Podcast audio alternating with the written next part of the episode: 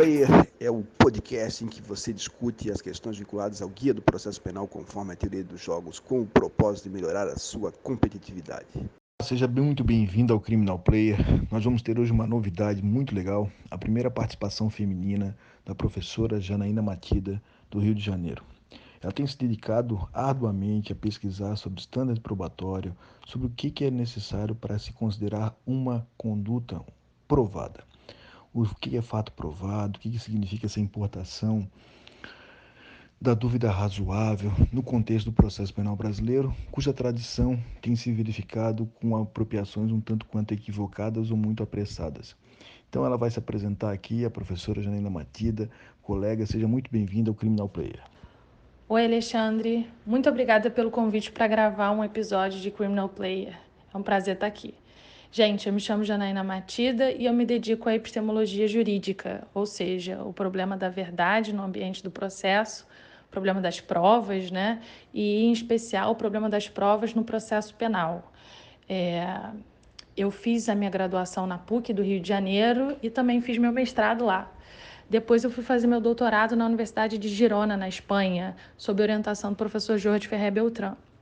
É, Atualmente, eu me dedico à advocacia consultiva e dou aula na UFRJ também.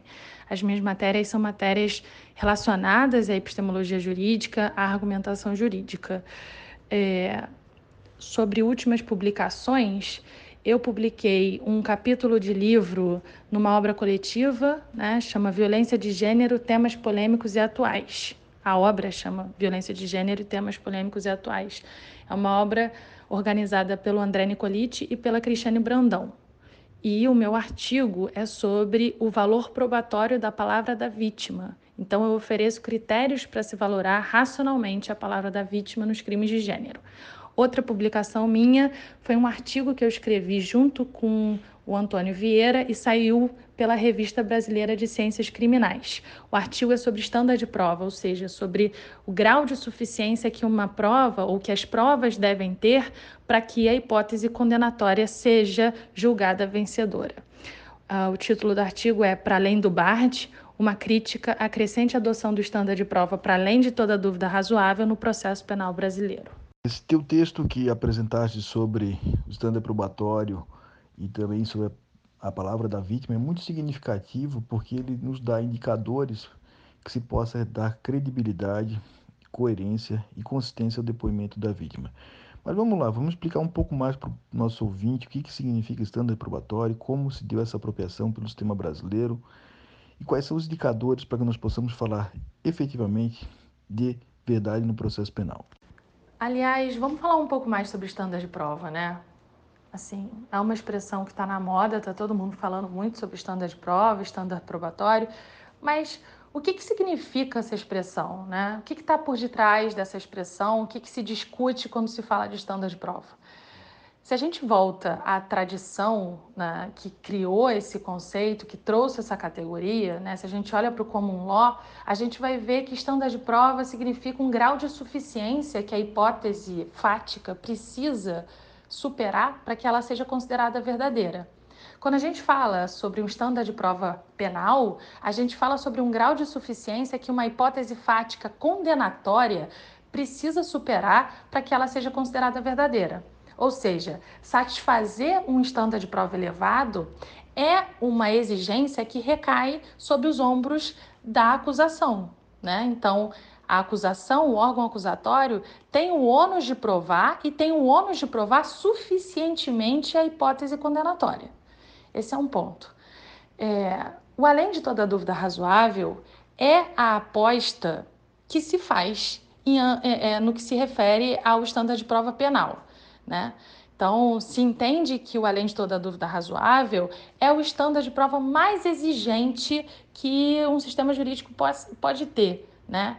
Então, a gente compara esse estándar de prova, que é conhecido como além de toda dúvida razoável, com o estándar de prova civil, por exemplo, é, o preponderance of evidence ou clear and convincing evidence, são estándares de prova menos exigentes. E por que, que eles são menos exigentes? Porque no final das contas, o risco de uma decisão equivocada, o risco de um erro judiciário é, civil é diferente, né? A consequência do erro é diferente, é menos séria, é menos gravosa.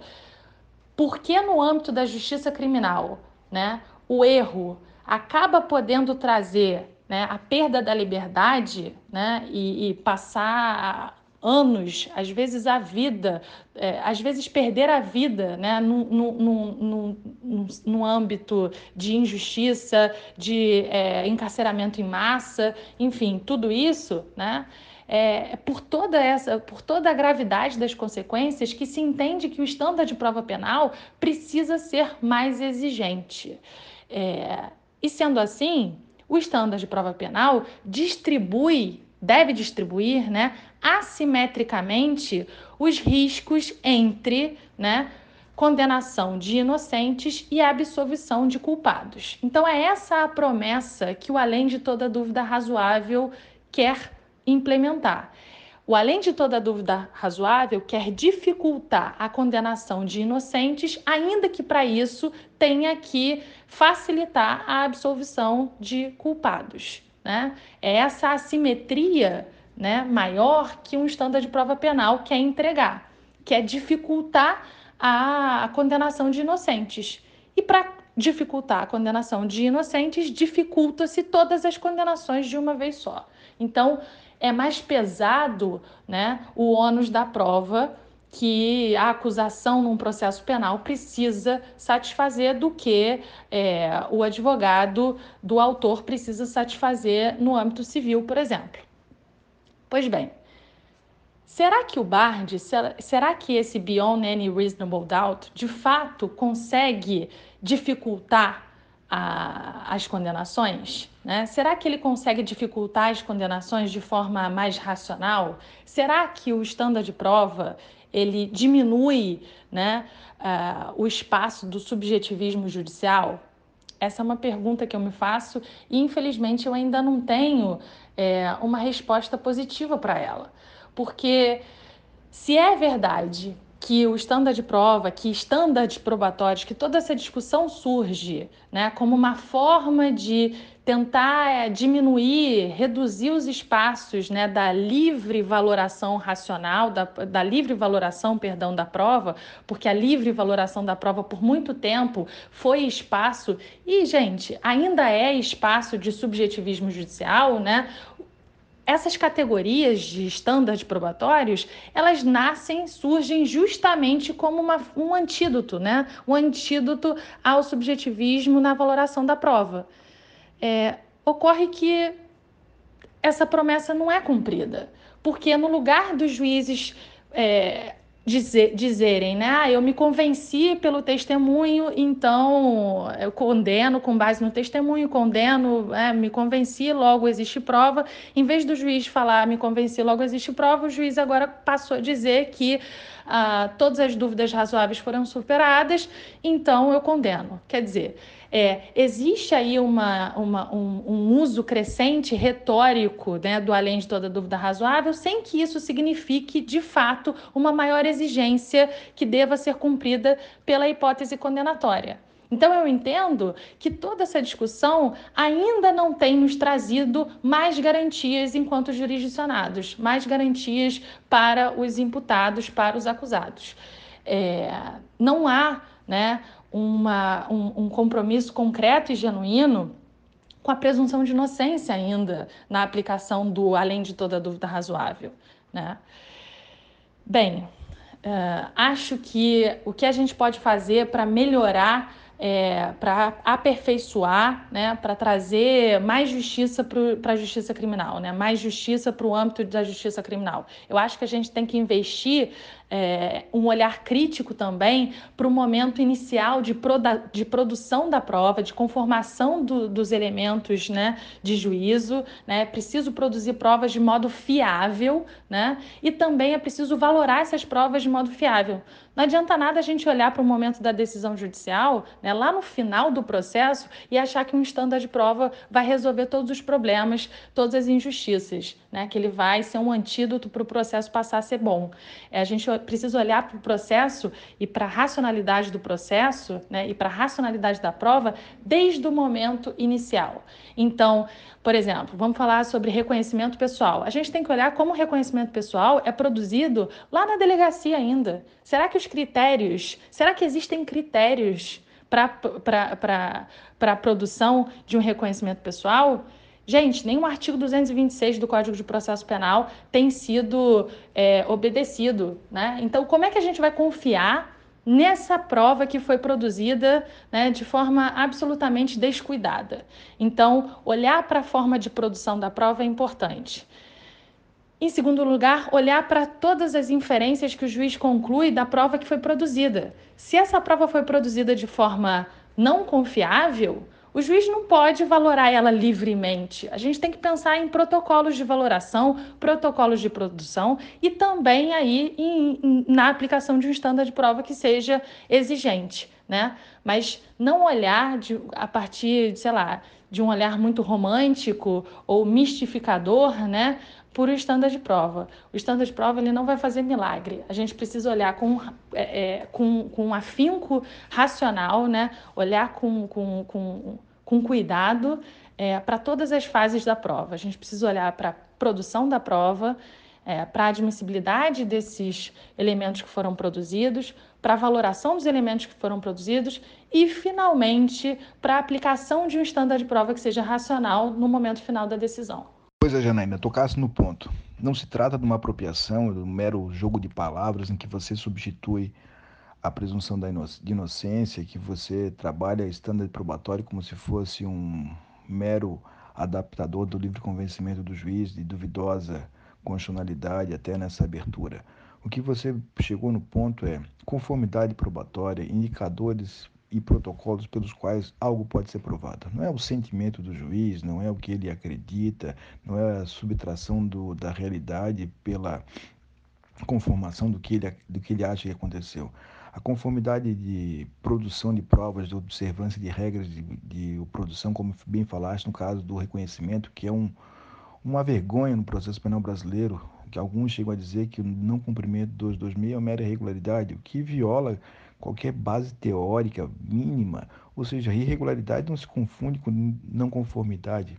E tudo isso faz com que nós pensemos e que, que possamos crescer cada vez mais para buscar conformidade de indicadores para que a prova seja não só produzida, mas valorada em conformidade com a legislação. E daí, onde surge a sua grande contribuição no estudo e no estabelecimento de critérios para que nós possamos ter um fato considerado provado no ambiente jurídico. E o que tem de mais novidade?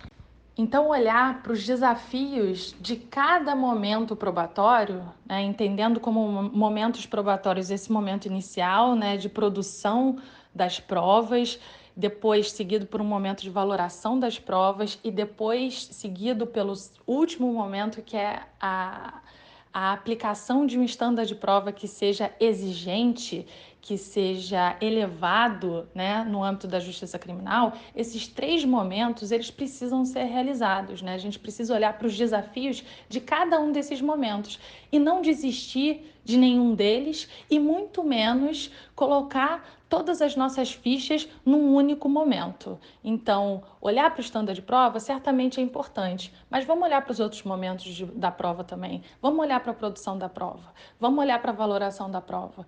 E vamos olhar para a produção e para a valoração da prova de cada meio de prova. Então, se, quando a gente fala de reconhecimento pessoal, existe um protocolo de confiabilidade de produção de um reconhecimento pessoal e, existe, e existem critérios para se valorar uh, o reconhecimento pessoal. Por outro lado, se a gente está falando sobre prova testemunhal, também existe um protocolo para que a gente ouça a testemunha, para que a gente ouça a vítima, né? E Obviamente que se esse protocolo de confiabilidade ele não é praticado com seriedade por aquele que vai é, reger os atos é, os, os, os, atos probatórios né, no curso do processo, no curso da investigação, a valoração dessa prova só pode ser débil. Né? Então a gente precisa olhar para cada uma dessas fases e pensar em satisfazer todos esses, esses desafios, né? Olhar para o estando de prova, sim, mas vamos olhar também para o que eu estou chamando de protocolos de produção e protocolos ou critérios de valoração das provas. Né? É, atualmente eu estou escrevendo sobre estándares de prova e estou escrevendo sobre protocolos também. Por que, que eu estou escrevendo sobre as duas coisas? Porque eu entendo que falar só sobre estándares de prova é insuficiente para a racionalidade das decisões e das condenações, né, em especial.